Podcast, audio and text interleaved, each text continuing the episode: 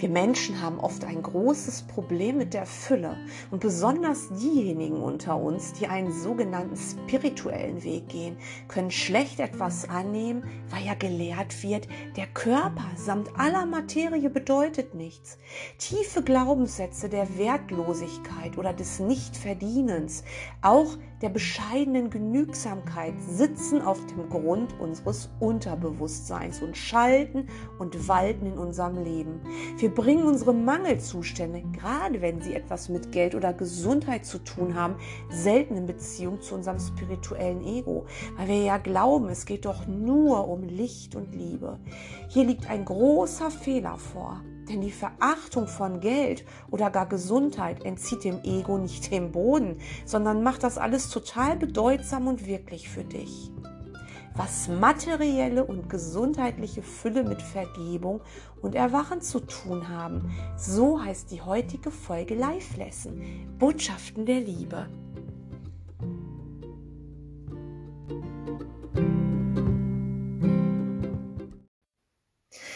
Buddha war ein reicher Königssohn. Er hatte alles und hat dann aber freiwillig auf Hab und Gut verzichtet, weil er erleuchtet wurde.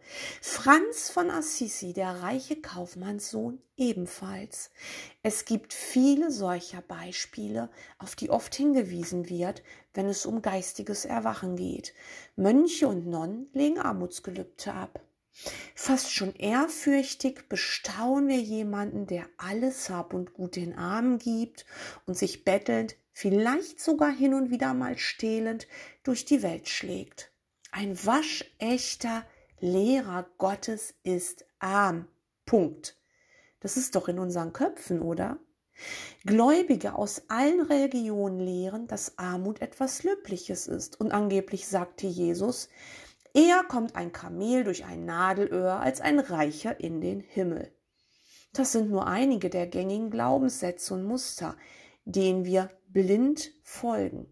Fühl mal in dich hinein, ob für dich Armut mit Erleuchtung und Gottesliebe einhergehen. Lass uns das mal jetzt ganz genau beleuchten. Wenn wir kompromisslos den Kurs oder eine andere Form lernen, wird uns schnell klar, dass es zunächst keine Rolle spielt, ob wir Schulden haben oder stinkreich sind. Denn es ist ja unsere Bedeutung, die wir dem Ganzen geben. Das lernen wir doch in den ersten Lektionen schon. Geld an sich ist völlig neutral. Dein Geist nutzt Geld oder auch nicht Geld nur zu Lernzwecken. Das Urteil darüber, dass Geld deinen Charakter verdirbt, dass es stinkt und so weiter, das ist dein Ego. Und Ego sagt auch, dass du arm oder wenigstens genügsam sein musst.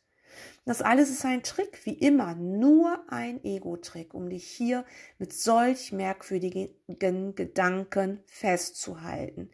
Wir müssen wirklich bei der Wurzel des Übels beginnen, wie immer. Und die lag be bekanntlich in der Trennung. Eine Trennung, in der wir aus uns Mangelwesen gemacht haben.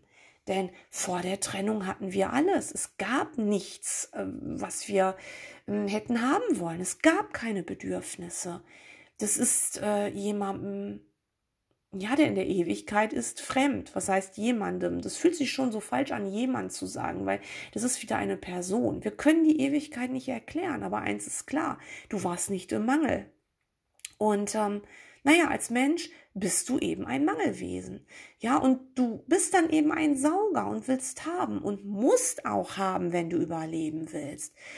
Hm, da brauchen wir überhaupt gar nicht wirklich drüber zu reden. Es ist doch klar, dass du Luft zum Atmen benötigst, dass du da nicht frei bist zu sagen, nö, will ich nicht.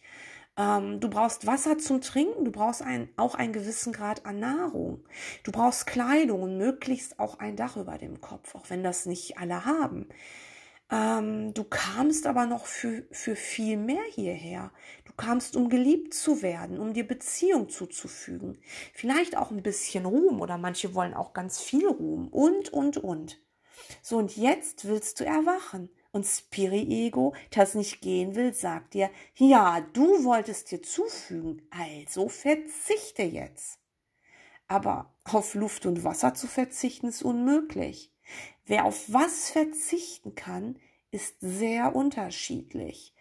Wenn einem Typ 1 Diabetiker sein Insulin entzogen wird, wird das zwangsläufig, wird er das zwangsläufig nicht überleben. Einem Nicht-Diabetiker ist Insulin doch wohl völlig egal. Dann gibt es da Minimalisten, die sagen, ich brauche das alles gar nicht. Ich lebe in meinem alten Bauwagen und esse nur selbst angepflanztes und zünde nur Kerzen an. Ich brauche keinen Strom. Ich habe nur einen ganz kleinen Rucksack, da sind ein paar Klamotten drin, eine Jeans und zwei, drei Unterhosen. Es reicht mir völlig. Ach, und weißt du was? Ich benötige nicht mal Schuhe im Sommer. Ein Mensch, der sich dann gerne mit schönen Dingen umgibt, möchte aber am liebsten einen begehbaren Kleiderschrank und ein Penthouse in einer Weltstadt und Kunstobjekte und Reisen und so weiter. Was würdest du sagen? Ist der Minimalist Gott näher oder der Schöngeist? Na, wenn keiner von beiden erkennt, dass er träumt, dann natürlich keiner von beiden. Wenn der Minimalist den Kurs macht und praktisch anwendet, dann natürlich er. Wenn es aber der Schöngeist ist, dann ist der das. Oder es sind vielleicht sogar beide. Was will ich damit sagen? Na, es hängt überhaupt nicht von deinen Millionen oder von deinen Schulden ab, ob du deine Reise zurück nach Hause antrittst. Weil weder Reichtum noch Armut in deinem selbstgewählten Traum dich davon abhalten können, wenn du den Zeitpunkt wählst. Klar stellt Ego Buddha und den heiligen Franziskus als Beispiel dar, doch warum die beiden diesen Weg der Armut wählten, hatte nur etwas mit ihrem, heute würde man sagen, ganz modern, Mindset zu tun und mit ihrem Seelenplan. Armut freiwillig als Lektion zu wählen, ist völlig angstfrei zu bewerten, wenn dein innerer Lehrer, der Heilige Geist, dich sozusagen in dieser Armut führt.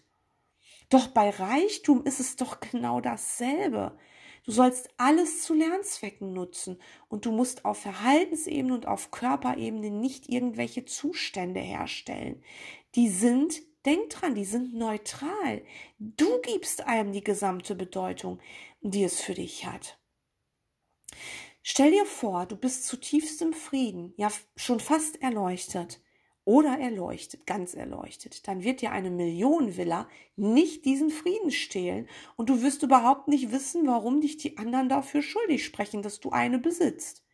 Wenn du dann aus diesem Zustand heraus in die absolute Armut geführt wirst, wird das dein Geistesfrieden weiterhin nicht berühren. Und du beschuldigst jetzt auch nicht deinerseits die anderen, die so viel haben. Ein echter Lehrer Gottes weiß, dass Geld nichts bedeutet und wie viel Materie sich um dich herum so manifestiert hat. Du sollst doch alles wirklich nur noch durch die Augen der Liebe sehen, alles zu Lektionszwecken. Und wenn der Stuhl alle Bedeutung hat, die ich ihm gab, dann ist das doch auch so bei meinem Haus oder meinem Zelt oder meiner Obdach unter, Obdachlosenunterkunft. Sich mit Armut zu rühmen, ja, das ist ebenso Götzendienst, wie sich mit Reichtum zu rühmen. Also Buddha wollte sich selbst erlösen und hat etwas aufgezeigt. Franz von Assisi ebenfalls, Jesus auch, der mit dem Spruch, eher kommt ein Kamel durchs Nadelöhr, als ein Reicher in den Himmel sicher nicht Güter und Geld meinte, sondern dein Ego, weil Ego dein reicher Verstand ist, Du denkst und urteilst mit all deinem schweren Wissen. Du sollst arm werden, ja, aber arm im Geist. Mit deinem ganzen intellektuellen Wissen. Das musst du auflösen. Dann bist du arm im Geist und das meint Jesus. Weil dein Ego eben nicht zu Gott kann. Wer wirklich zum Beispiel die Essenz des Kurses verstanden hat, der legt auf Äußerlichkeiten null Wert mehr. Er betont weder seinen Reichtum, falls der dann da ist, noch seine Armut, falls sie dann da ist. Er stellt seine Genügsamkeit nicht zur Schau und hält sich nicht insgeheim für besser, weil er für seine paar Kröten so hart schuften muss. Glaubst du, das bringt dir Pluspunkte bei Gott? Glaubst du, Gott will, dass du leidest? Ego will dich leiden lassen. Gott hält nichts von Opfergaben und Märtyrertum. Gott weiß nichts von deinem Traum und er nimmt dich als Sohn wieder in die Arme, wenn du dich erinnern willst. Auch wenn du dein Leben lang gepempert wurdest und es sozusagen leicht hattest, weil du mit einem goldenen Löffel im Mund geboren wurdest. Es gibt in Gott nicht für jeden ein, ja, so eine Art Punktekärtchen, auf dem steht, was du weltlich alles erreicht oder geopfert hast. So nach dem Motto, hm, die alleinerziehende Krankenschwester mit dem Burnout und dem Bandscheibenvorfall, die bekommt bei mir volle Punktzahl oder hm, sagen wir mal 90 Prozent, denn da gibt es ja noch viel, viel opferbereitere. Oder der Fußballspieler mit seinen Millionen, der hat ja gar nicht richtig gelitten, der kriegt null Punkte. Kannst du dir vorstellen, dass da jemand vielleicht ein Leben lang das Opfer der Umstände ist, krank, arm, verstoßen und bei Gott nicht anders dasteht als ein Supermodel mit Privatjet, mit Köchin und einem Luxuslife? Findest du es unfair, wenn Gott genau über das hinausschaut? Er urteilt nicht, er kann gar nicht urteilen. Er urteilt über niemanden. Vor ihm sind alle gleich, denn er kennt deinen skurrilen Körpertraum gar nicht. Opfer, Täter, Sieger, Verlierer, Märtyrer und Tyrannen, Sie alle sind Fehler im Geist des schlafenden Sohnes. Es geht in Wahrheit um nichts davon. Es geht vor allem immer nur um Fülle. Du bist ein Füllewesen. Das bezieht sich erst einmal nur auf deinen Geist. Doch deine Welt entspringt aus deinem Geist. Dein ständiger Husten zum Beispiel kommt von deinem hustenden Geist und will dich auf deine Denkfehler aufmerksam machen. Dein Krebs kommt vom Angriff auf dich selbst. Schau hin. Krebs ist ein Denkfehler und oft ein total unbewusster dazu. Also fühl dich jetzt auch für Krankheiten nicht schuldig. Das ist so wichtig, aus einem die Schuld zu nehmen, denn sonst wirst du nicht heilen. Mit Schuld kannst du nicht heilen. Du bist schuldlos, du bist ein geliebtes Kind unseres Vaters. Auch dein schönes Haus oder deine Menge an Schulden entspringt aus dir. Es sind Fehler. Auch das sind Fehler einer Fehlschöpfung. Wo bitteschön soll all das denn sonst herkommen, wenn du begreifst, dass da nur Traumbilder sind und Traumgestalten, nur Illusion. In deinem Traum kannst du in Wirklichkeit niemandem schaden, auch nicht dir. Nichts ist echt da. Doch ein Erwachender, der erinnert sich immer mehr und mehr an sein Erbe, das Erbe eines Königskindes. Und das darf er in Anspruch nehmen, na klar. Das tut er aus einer einzigen Intention heraus. Er will heilen. Und dann wird er sein Reichtum oder seine Armut, seine Gesundheit oder seine Krankheit nicht zur Schau stellen. Und all das auch nicht zum Zweck des Ego. Alles werden dann Lektionen sein. Du strebst nicht nach Zufügen, weil du ein Raffer bist und ohne die Dinge unglücklich wärst. Du strebst nach Fülle im Geist und nimmst voller Freude, was dir gegeben wird. Du gibst ja jetzt selber ohne Ende. Du hast ja deine Quelle öffnen lassen und lässt es pausenlos fließen und du gibst und gibst und liebst und liebst. Und du wirst nicht müde, das zu tun. Und du verstehst den Spruch, geben und nehmen sind in Wahrheit eins. Ja, es ist dasselbe. An dieser Stelle möchte ich dir noch mal etwas Privates zu meiner Aufgabe in dieser Welt hier sagen. Bis 2016 habe ich den Kurs ganz still für mich gemacht und habe da überhaupt nichts an die große Glocke gehängt und das sollte auch eigentlich so bleiben. Ja, es ist ja letztendlich ein stiller Weg, weil wenn du den Weg nicht selbst gehst nach innen, dann wird gar nichts passieren. Es ist nichts mit großem Tamtam. -Tam. Also in meiner Arbeitsstelle wusste niemand davon und ich habe vielleicht anders auf spezielle Situationen reagiert und war nicht immer ganz bequem für das Ego meiner Kollegen, aber dennoch war der Weg ein ganz stiller Weg und selbst Verwandte und Freunde hatten keine genaue Ahnung, was ich da eigentlich so tue. Ja, weil ich habe mich ganz normal weiter bewegt, habe alles weiter so gemacht. Ja, ich war vielleicht an, an einigen Stellen nicht mehr diskussionsbereit oder so, aber ansonsten war alles ganz normal. Und dann habe ich einen Auftrag von meinem inneren Lehrer bekommen. Ich sollte mein erstes Buch schreiben, Bruderherz, mein Weg mit Jesus. Zuvor sollte ich meinen Job verlassen. Das war sehr, sehr deutlich. Und was glaubst du, was mich das an meine Grenzen brachte? Es dauerte sehr lange, bis ich der liebevollen, aber hartnäckigen Stimme endlich gefolgt bin. Er, der Heilige Geist, wollte nun meine Gabe zu schreiben für seine Zwecke und meine Heilung nutzen. Also tat ich das und nach und nach wurde ich in eine neue Aufgabe geführt. Es erschienen zwei weitere Bücher. Ich wurde zu diesem Podcast hier geführt und schließlich zu YouTube-Videos. Aber glaub mir, ich wollte nichts davon machen. Es war nichts geplant, gar nichts. Ich bin wirklich niemand, der gerne in, irgendwie in die Öffentlichkeit geht. Ich war auch nie jemand, der gerne viel geredet hat. Es hat mich totale Überwindung gekostet und ein Heraustreten aus meiner Komfortzone. Und als ich dann, gerade nach dem ersten Buch, täglich E-Mails und Fragen bekam, musste ich schauen, wie ich das überhaupt filtern kann. Manche Menschen schrieben mir täglich oder wollten telefonieren und schließlich bekam ich eine weitere Aufgabe vor zweieinhalb Jahren und die hieß dann Begleite Menschen, mach dich selbstständig. Und ich begann dann professionelle Hilfe anzubieten für Menschen, die einen Erwachensweg gehen, aber sich immer wieder in ihrem eigenen falschen Denken verheddern. Am Anfang fiel es mir richtig schwer dafür Geld anzunehmen, obwohl es ja ein ganz normaler Job ist. Und ich bin ja von Haus aus Sozialpädagogin. Und wenn du da Menschen berätst, dann bekommst du auch Geld. Das ist ganz natürlich. Aber ich hatte trotzdem eben Bedenken. Und zwar aus genau den Gründen, die ich dir bisher aufgezählt habe, gerade am Anfang dieses Podcasts.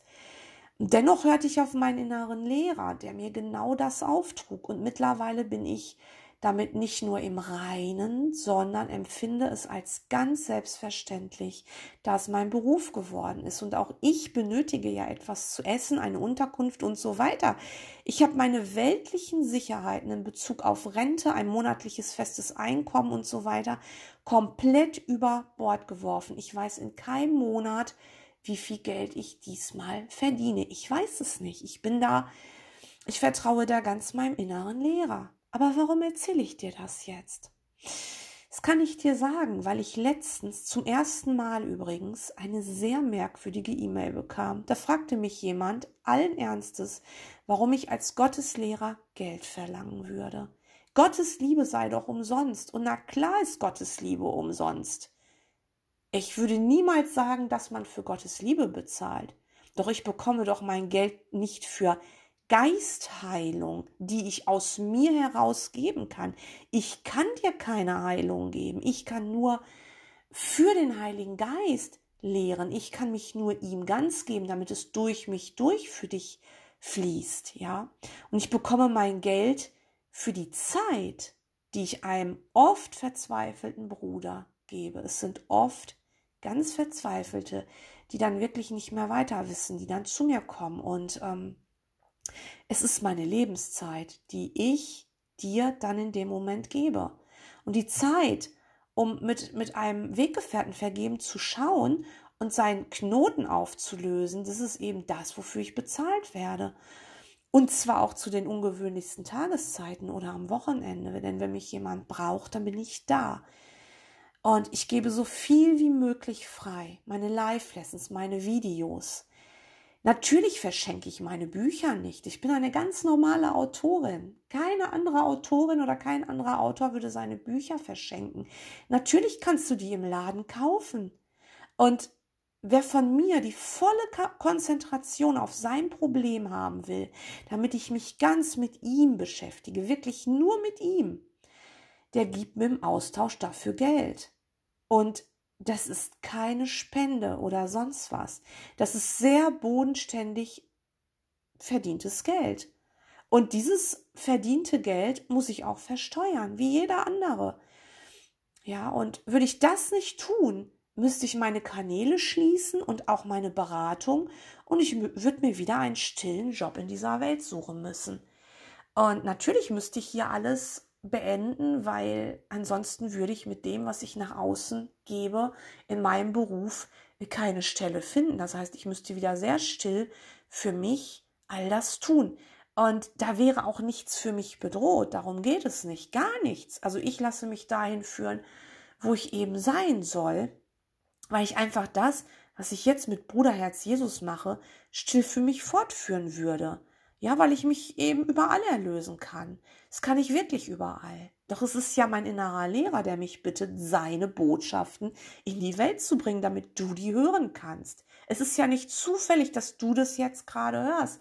Es ist ja das, was auch für dich ist. Die Botschaft ist immer für mich, aber eben auch für dich. Deshalb soll ich es ja laut tun und eben auch Botschaften an Klienten, die nach Erlösung suchen. Und ich vertraue ihm, obwohl ich aus dem Ego heraus mit einem weltlichen Job hier sehr, sehr viel besser dastehen würde.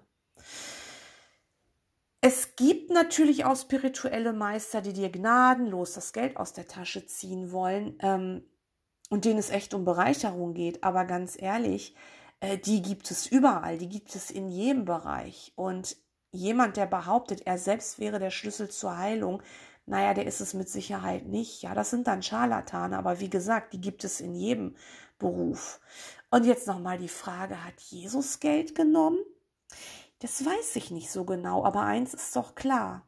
Er hatte immer Unterkunft, Essen und Kleidung und seine Weggefährten sorgten für ihn. Und das ist sicher dasselbe wie Geld. Ebenso Beispiel Bruno Gröning, der kein Geld nahm nahm er wirklich nicht, doch er hatte seine alltäglichen Dinge, die er als Mensch noch benötigte. Auch hier kümmerten sich seine Weggefährten um sein leibliches Wohl. Es geht bei einem echten Lehrer Gottes, auch bei einem, der still lehrt und in seinem Beruf bleibt, immer darum, alles für seine Geistheilung zu nutzen. Ein Lehrer Gottes betont nicht sein schmuckes oder armes Leben. Er nimmt, was kommt und gibt seine Glaubenssätze auf, er sei es nicht wert. Oder Armut ist eine Zier. Ebenso ist es mit der Gesundheit. Surf die Welle, egal was da gerade auf dich zukommt. Dafür ist die Welt da. Nutze alles zu Heilungszwecken und entbinde dich. So wirst du glücklich in einen tiefen Geistesfrieden kommen. Danke.